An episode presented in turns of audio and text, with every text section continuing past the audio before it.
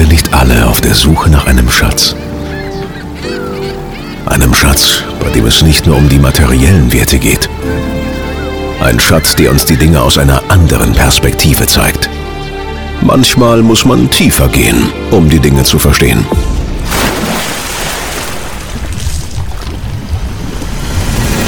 Tauche ein, tauche ab und lass es uns gemeinsam öffnen. Mein Sprecher, Schatz, Kästle.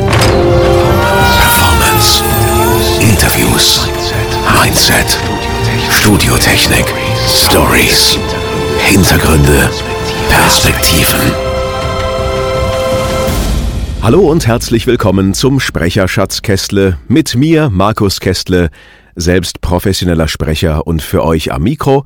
Und wie immer gilt auch, wenn ihr Fragen habt oder Anregungen, ihr könnt mich jederzeit erreichen unter einer speziell dafür eingerichteten E-Mail-Adresse podcast.markuskästle.de.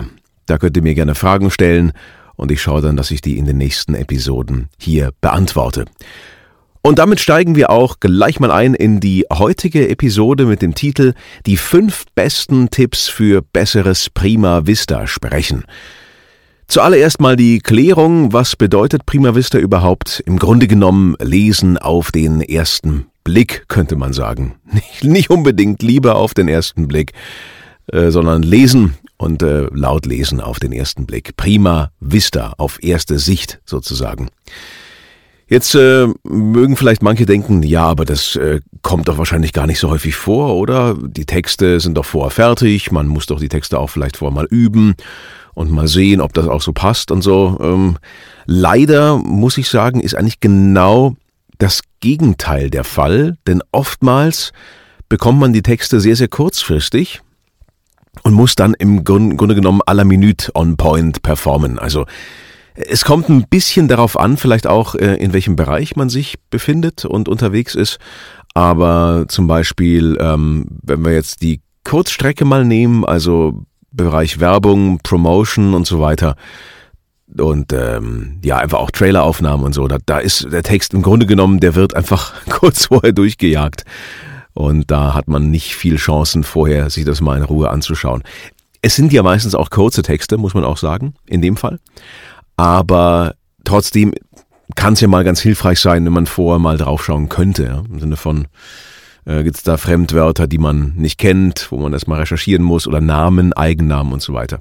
Also in der Realität ist es sehr, sehr spontan und man macht das Ding auf und dann macht man im Grunde genommen, legt man auch schon los. Das mag nicht für alle Kollegen gleich gelten. Ähm, ich glaube, insbesondere im Bereich Hörbuch ist es so, dass sich viele schon exzessiver darauf vorbereiten, einfach um auch die Handlungsbögen und den Kontext zu verstehen. Aber in der Kurzstrecke ist Prima Vista eigentlich ähm, super üblich, aber auch im Bereich Doku und so weiter ist es auch, auch üblich, auch wenn man einen Kommentar spricht, also der Aufsprecher ist von einer Dokumentation, dann hat man in den seltensten Fällen den Text vorher. Vielleicht hat man ihn vorher, aber kann es auch gut sein, dass noch was geändert wird. Also eigentlich macht es wirklich erst Sinn, sich mit dem Text zu befassen, wenn man dann im Studio ist. Weil meistens dann doch ein paar Sachen noch geändert werden und man sich nicht zu sehr darauf schon vorbereitet haben sollte. Gut, dann steigen wir nochmal ein in die fünf, meine persönlichen fünf Tipps, meine fünf besten Tipps aktuell, um mit diesem Thema Prima Vista Performance besser klarzukommen. Tipp eins ist was, was natürlich nur geht, wenn man selbst an, an einem Screen arbeitet und nicht mit Papier. Zumindest nicht ad hoc. Es geht aber auch mit Papier, wenn man sich das Skript nochmal selbst aufbereitet und nochmal ausdruckt. Und dieser erste Tipp ist, die richtige Schriftgröße und das Schriftbild wählen, um mit dem Text optimal umgehen zu können. Schriftgröße und Schriftart hat einen entscheidenden Einfluss darauf, wie ich mit dem Vorlesen umgehen kann. Ähm, ist es vielleicht zu klein, das Schriftbild, dann muss ich zu viel auf einmal erfassen und das irritiert mich eher. Ist es zu groß, dann muss ich mich zu viel, also mit, mit der Fortbewegung meiner Augen be beschäftigen und mit dem Fortlaufen der Zeilen und habe häufige Zeilensprünge, sodass das Prima Vista Lesen anstrengend wird. Da kann man jetzt aber nicht unbedingt jetzt eine pauschale Größe nennen. Ähm, das mag auch sehr unterschiedlich sein. Es gibt vielleicht ein paar Richtwerte. So ähm, eine Nicht-Serife Schriftart, also wie Areal oder sowas, ähm, mit, mit Größe 14 und 1,5-facher Zeilenabstand ist mit Sicherheit eine gute Idee, um mal, mal loszulegen. Es mag aber vielleicht manchem auch schon zu, zu groß sein ähm, und andere noch zu klein. Die bevorzugen dann vielleicht eher eine 16 Punkt. Aber irgendwo in dieser Range muss es sein. Alles, was kleiner 12 Punkt ist, meiner Ansicht nach, ähm, ist fürs Lesen vom, vom Blatt weg ähm, wirklich schwierig. Was ich ja mache, ich lese hier vom äh, Touchscreen weg. Also ich habe jetzt hier ähm, einen größeren Touchscreen in der Kabine. Andere Kollegen und andere Studios gehen eher so auf die Lösung iPads mittlerweile, ähm, aber auch da kann man ja durch entsprechende Gesten und durch entsprechende Funktionen äh, das Ding aufskalieren, also sprich einfach größer ziehen. Und dann kann man sich ja wirklich on the fly die richtige Größe ähm, einfach selber herstellen, was extrem sinnvoll ist. Manche Kritiker der alten Schule sagen, ähm, ja, ich kann mir dann nicht mehr so richtige Markierungen setzen und ich kann mir dann nicht meine Pausenzeichen setzen und meine Betonungsbögen und so weiter. Es ist richtig. Ähm, was ich da bisschen dagegen halten möchte, ist, es ist eher eine Übungssache. Und ähm, auch wenn das vielleicht ähm, eine Umstellung ist, es gibt trotzdem auch Tools auf dem iPad, wo man dennoch mit einem Pencil äh, sich genauso Markierungen setzen kann und trotzdem den Vorzug des Digitalen halt irgendwo hat und vor allem den Vorzug, dass man ähm, keinen Baum leer drucken muss äh, für ein Skript, ja. Also ähm, die modernen technischen Möglichkeiten bieten einem da schon einiges an coolen Features und äh, an coolen ähm, Funktionen. Also, erster Tipp, die für einen selber richtige Schriftgröße und das richtige Schriftbild wählen, um eben möglichst einfach lesen zu können. Der zweite Tipp ist, eher Sinnzusammenhänge erfassen und den Kontext verstehen, als stupide Wort für Wort zu lesen. Das mag jetzt natürlich erstmal vollkommen selbstverständlich klingen, weil es heißt, naja gut, aber du musst ja verstehen, was du liest. Das nur zum Teil wahr, um ganz ehrlich zu sein. Es gibt genug ähm, komplexe Inhalte, im, gerade im Bereich, ich sag mal, ähm, E-Learning, also ähm, Web-based Trainings und so weiter, die vertont werden, wo ich mit dem Inhalt im Grunde genommen natürlich insofern was anfangen kann, um zu beurteilen, ist das jetzt korrekt? Also ist es jetzt sprachlich korrekt? Aber was ich nicht beurteilen kann, ist, ob das jetzt ähm, im Sinnzusammenhang, im Kontext richtig ist. Weil es ein ganz spezialisiertes Thema ist, ein spezielles Thema. Reden wir mal von Pharmaindustrie, medizinische Produkte oder sowas oder komplexe Industrieanlagen, wo ich einfach null Ahnung habe, ähm, wo es aber so rüberkommen muss, als hätte ich die Ahnung. Da geht es ja eher darum, diese Kompetenz zu vermitteln, aber sie nicht zwangsläufig haben zu müssen. Ähm, das heißt, ich muss den Zusammenhang in dem Moment natürlich verstehen, aber ich bin deswegen kein Experte. Anders ist natürlich bei Themen, wo ich mich auskenne und ähm, die im Grunde genommen mehr so ins Allgemeinwissen zählen. Was ich eher sagen will, ist damit, dass es äh, sinnvoll sein kann, einen Sinnzusammenhang zu erfassen, weil oftmals sich Formulierungen wiederholen und von selbst ergeben.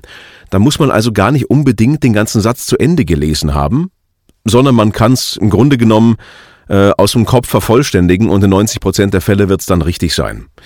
Ähm, das heißt, man muss im Grunde genommen dann nicht mal jedes Wort für Wort lesen, sondern man überfliegt im Grunde genommen diesen Bereich, diesen Abschnitt und ähm, ergänzt es dann automatisch. Meistens sogar richtig oder wählt ein Wort, was man als passend empfindet und gerade bei Dokumentationen oder bei Voice-Over-Aufnahmen und sowas wenn es jetzt nicht synchron und perfekt auf die Lippe passen muss, ist es ja so, dass oftmals auch die Redaktion sagt, äh, ja, ist genauso okay, nehmen wir so, passt, ja.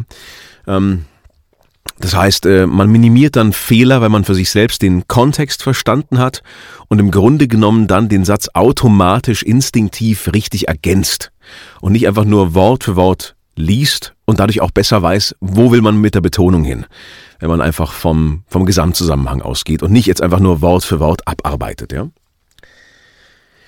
Der dritte Tipp ist ähm, gerade im Bereich Dokumentationsvertonung und Synchron anzufinden.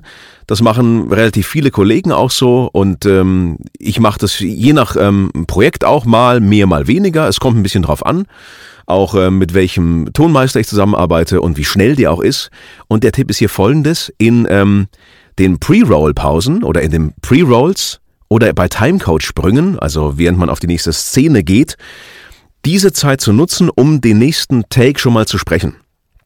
Es heißt, man ist nicht ganz mehr prima vista, aber man ähm, ist sozusagen noch quasi prima vista. Also man macht dann eigentlich den ersten, den ersten Versuch ähm, einfach für sich selbst und dann sind die Kollegen soweit und dann geht's schon im Grunde genommen drauf. Und dadurch hat man natürlich eine ziemlich verringerte Fehlerquote, was das Sprechen betrifft, weil man schon einmal das Ding so ähm, in der Feinmuskulatur drin hat oder auch feststellen kann, oh, äh, da ist aber das ist schwierig oder da muss ich darauf achten oder so. Ähm, gibt ja Takes, die sind Baby einfach und dann gibt's welche, die sind schwer wegen Fachbegriffen oder wegen wahnsinnig heftiger Silbenkombinationen, ähm, vielleicht auch wegen dem Tempo, der, der Zeitachse, die man vorgegeben hat und so weiter. Ähm, aber man kann dem gut entgegenwirken, wenn man eben in ähm, Aufnahmepausen, in diesen kleinen Mikropausen, die entstehen, während man eben auf die nächste Szene springt, schon mal den Text, ähm, den Text im Grunde genommen ähm, für sich selbst einmal spricht, einfach ins Blaue hinein und dann geht's erst beim nächsten um die Wurst sozusagen. Da hat man einmal schon den Take drin und dann äh, ist man einfach auch sicher. Geht natürlich nicht bei Hörbuch, weil da muss man ja fortlaufend sprechen. Deswegen dieser Tipp speziell nur für Vertonungen im Bereich ähm, Dokumentation, Synchron und vielleicht auch bei Werbung und so, während andere diskutieren und man sich über das äh, die richtige Betonung ähm, unterhält äh, in der Regie, für sich selbst einfach nochmal weitersprechen. Einfach warm bleiben im Modus bleiben, nicht aufhören. Ähm, dann ähm, der vierte Tipp, das ist so ein bisschen, ähm, um, um im, im Flow zu bleiben, nicht zu extreme Melodiebögen verwenden, Betonungen eher offen lassen, im Sinne von nicht ganz zu eindeutig jetzt irgendwie auf Komma oder Punkt oder wie immer sprechen, weil es könnte ja vielleicht noch weitergehen hat man oftmals, dass vielleicht ein, ein, äh, ein langer Text geht über die Seite und dann stellt fest, ach so, hier, hier geht's ja noch weiter. Das heißt, solange man nicht weiß, wo die Reise hingeht, ähm, eher nicht so stark überbetonen, vom Tempo eher gleichmäßig bleiben und äh, Kommas und Punkte und so natürlich bedienen, vollkommen klar, aber nicht zu extrem bedienen. Ähm, so ein bisschen man könnte sagen, nicht Fisch, nicht Fleisch, ja, das ist ja vielleicht negativ gesagt, aber im Grunde genommen nicht zu übereindeutig betonen, weil oft beißen einen dann die Hunde und dann stellt man fest, ah nee, das war jetzt doch, das geht ja noch weiter oder nee, das muss anders sein. Wenn man etwas neutraler und etwas flacher von der Betonung bleibt, dann geht's oft, ist es Interpretationssache des Zuhörenden. Ähm, dann geht's oftmals auch durch, man sagt, nee, war fein, hören wir nochmal ab, nee, passt eigentlich so, kann man schon so machen. Ähm, man hat ja immer die Chance, auch nochmal noch einen zweiten Take anzubieten, wenn man selber auch nicht ganz zufrieden war. Aber oftmals ähm, ist es gerade bei Langstrecke empfehlenswert, ähm, jetzt nicht zu überextrem zu betonen, wenn man vor allem lange Sinnzusammenhänge hat, dass man möglichst eher mit Pausen arbeitet, aber nicht mit großen Melodiebögen. Dann ähm, der fünfte Tipp auch schon und damit der letzte für diese Episode ähm, ist eher ein Tipp, um einfach prinzipiell besser zu werden und äh, sicherer zu werden. Zum Beispiel komplexe Sachtexte ähm, im eigenen Interessensgebiet immer wieder üben und äh, einfach laut lesen, ohne konkreten Auftrag, einfach für sich nehmen. Ich bin interessiert im Bereich, kann was Wissenschaftliches sein, ähm, kann was Politisches sein, vollkommen egal. Hauptsache ist es komplex. Und Hauptsache es hat viele, viele Begriffe drin, die schwer auszusprechen sind. Es ist also im Grunde genommen eine Reizübung. Ja? In den meisten Fällen werden die Texte nicht so schwierig sein. Aber wie bei jedem Trainingseffekt muss man sich ja im Grunde genommen an die Grenze bringen, um dann überhaupt einen Effekt zu erzielen. Das heißt, äh, wenn ich jetzt ähm, Texte habe, reine Übungstexte, Nonsens-Texte, also wie zum Beispiel Zungenbrecher und so weiter, ist das zwar lustig, ähm, aber es nervt auch irgendwann, weil es im Grunde genommen vollkommener Nonsens für einen selbst ist und es fordert einen intellektuell nicht. Wenn man aber jetzt zum Beispiel, ähm, in meinem Fall wäre es ein Fachmagazin über Luftfahrt zum Beispiel, weil ich das Thema cool finde oder von mir ist auch, ähm, bleiben wir mal dabei, Fach, Fachgebiet Aviation im weitesten Sinne dann gibt es da natürlich genug Instrumente, Instrumentenbezeichnungen und, und Fremdwörter. Viel Englisch wird auch drin sein, weil ja Fliegersprache international Englisch ist und so weiter dass man einfach ähm, immer wieder mal gefordert ist und auch diesen Wechsel der Sprachen drin hat. Und wenn man sich daran gewöhnt hat, solche auch recht komplizierten und vielleicht nicht unbedingt fürs Hören geschriebene Texte laut vorzutragen und sich auch dabei aufzunehmen und festzustellen, ah, da gibt's Schwierigkeiten, da ist nicht alles ganz super und so, dann ähm, nimmt man sich einerseits die, die Angst vor diesen großen und komplizierten Takes und langen Texten. Und man wird einfach auch selber immer sicherer und findet, findet auch vielleicht sogar Spaß daran, eben prima vista aufs erste Mal, auf den ersten Blick das Ding zu lesen. Das soll es auch für die heutige Tipprunde mal gewesen sein. Es gibt natürlich noch viel, viel mehr Tipps und vielleicht habt ihr ja auch Erfahrungen und Tipps, die ihr mir auch dann gerne mitteilen könnt. Äh, wie gesagt, per E-Mail am allerbesten an podcast.markuskestle.de. Und es wird mit Sicherheit auch in der Zukunft noch weitere Episoden geben, wo es vielleicht die nächsten fünf Tipps gibt oder auch andere Tipps ähm, direkt aus meiner praktischen Erfahrung, die ihr dann vielleicht für euch auch implementieren könnt oder abwandeln könnt ähm, und für euch ähm, einfach einsetzen könnt. Ja, es äh, mag nicht für jeden gleich gut funktionieren, aber das sind ja auch im Grunde genommen meine Erfahrungen und meine Tipps, die ich euch hier weitergebe. Ich hoffe, ihr habt Spaß gehabt an der heutigen Episode. Es hat euch gefallen und ähm, wenn ihr mehr haben wollt oder einfach auch mir ein bisschen helfen wollt, dann lasst mir doch auch eine gute Bewertung da auf den einschlägigen Portalen und ich würde mich freuen, wenn wir uns bald wieder hören hier im Sprecherschatzkästle. Bis dann.